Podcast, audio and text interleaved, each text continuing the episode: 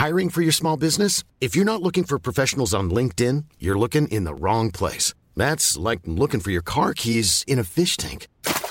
LinkedIn helps you hire professionals you can't find anywhere else, even those who aren't actively searching for a new job but might be open to the perfect role. In a given month, over 70% of LinkedIn users don't even visit other leading job sites. So start looking in the right place. With LinkedIn, you can hire professionals like a professional. Post your free job on linkedin.com slash people today.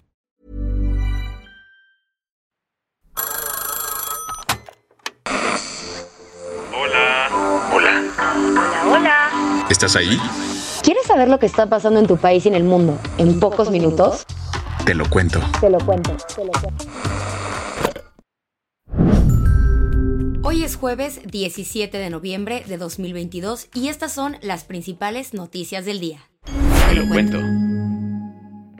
La OTAN aseguró que lo más probable es que los misiles que cayeron en Polonia fueron enviados por error desde Ucrania y no por Rusia. Nos fuimos a dormir el martes súper nerviosos por la explosión ocurrida en un poblado de Polonia, muy cerca de la frontera con Ucrania y que dejó a dos polacos muertos. Como la situación era verdaderamente tensa, la OTAN se puso a investigar los hechos con lupa y ayer dio una nueva versión de lo sucedido. El secretario general de la OTAN, Jens Stoltenberg, dio una rueda de prensa en la que, con estas palabras, calmó las aguas geopolíticas. Se está llevando a cabo una investigación sobre este incidente y tenemos que esperar los resultados. Pero no tenemos ningún indicio de que esto haya sido producto de un ataque deliberado. Y no tenemos indicios de que Rusia esté preparando acciones militares ofensivas contra la OTAN. Tras realizar una investigación preliminar, el jefe de jefes de la Alianza Atlántica aseguró que era muy probable que la explosión en Presheva-Dub fuera causada por proyectiles desplegados desde Kiev. Los dichos de Stoltenberg fueron compartidos por el presidente de Polonia, Andrzej Duda, quien aseguró que la evidencia con la que cuenta su gobierno le indica que la explosión fue ocasionada por un antiguo cohete S-300 de fabricación soviética, pero aseguró que no tiene evidencia de que haya sido lanzado del lado ruso. Time, time, time. ¿Ucrania atacó a Polonia? Cero. Más allá de ser vecinos, son superaliados. Según lo que dijo la OTAN, todo se trató de un error de cálculo del sistema antiaéreo de Ucrania, que actuó para defender su territorio de misiles cruceros rusos. Así queda prácticamente neutralizado un posible conflicto abierto entre Rusia y los países de la OTAN. Sin embargo, el tema parece estar causando molestias entre los amiguis occidentales, pues el presidente ucraniano no está muy contento con las investigaciones y así lo hizo notar. No tengo ninguna duda del hecho de que no era nuestro misil, sino un ataque con misiles. Volodymyr Zelensky rechazó así que los artefactos que cayeron en suelo polaco sean suyos, así que para tener claridad al 100, las investigaciones continúan. ¿Qué más hay? Al más puro estilo de ojo por ojo, diente por diente, López Obrador anunció que él también hará una mega marcha. Todo indica que al presidente de México le dio muchísimo fomo la marcha del domingo contra la reforma electoral. Así que como a él le encantan ese tipo de eventos, ya está armando la suya. Como lo nuestro tiene que ver con el mandar obedeciendo, la gente quiere que marchemos el 27, un domingo.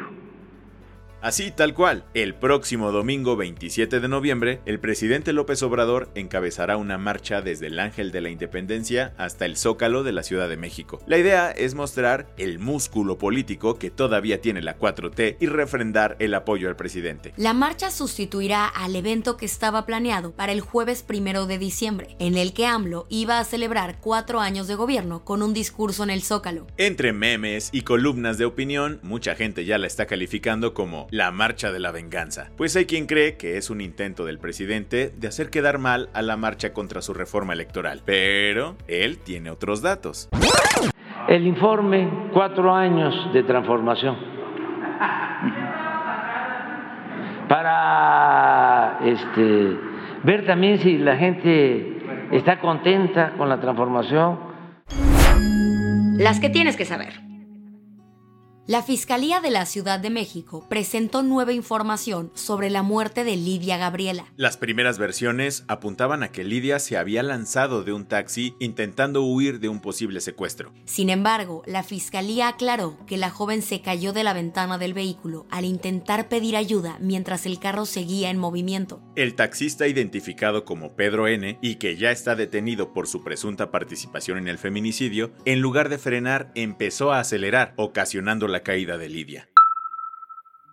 Pese a que los ojos del mundo están sobre el país, la policía iraní abrió fuego contra la gente este miércoles en el metro de Teherán. Los reportes indican que los uniformados le dispararon a personas que protestaban por la muerte de Masa Amini. Además de que se les ve golpeando mujeres que estaban sin su hijab. La ola de manifestaciones lleva semanas, pero se volvió a intensificar el martes. Cuando se convocaron tres días de acción para conmemorar el Bloody November de 2019. Cuando cientos de personas fueron asesinadas protestando por el aumento de precios de la gasolina.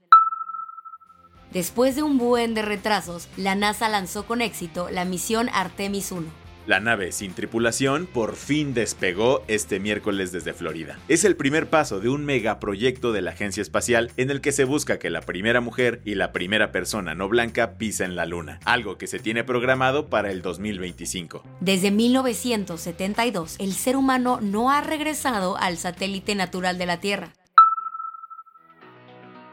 Es oficial, Disney estrenará El Diario de la Princesa 3. Después de casi dos décadas esperando, otra vez el reino de Genovia nos abrirá sus puertas. The Hollywood Reporter adelantó el chisme que después fue confirmado por la producción que otra vez estará a cargo de Debra Martin Chase. La película no será un remake, sino que seguirá la cronología de la última película. Lo único es que todavía no sabemos si Anne Hathaway personificará a Mia Thermopolis. Aunque en entrevistas dijo que tenía muchas ganas de hacerlo. La del vaso medio lleno.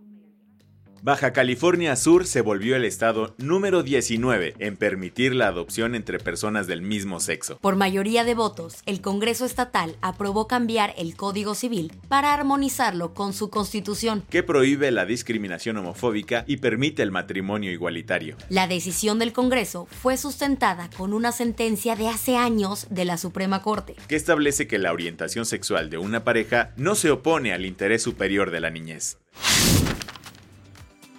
Con esto cerramos las noticias más importantes del día. Yo soy Isabel Suárez. Y yo soy Baltasar Tercero. Gracias por acompañarnos hoy en Te lo Cuento. Nos escuchamos mañana con tu nuevo shot de noticias. Chao.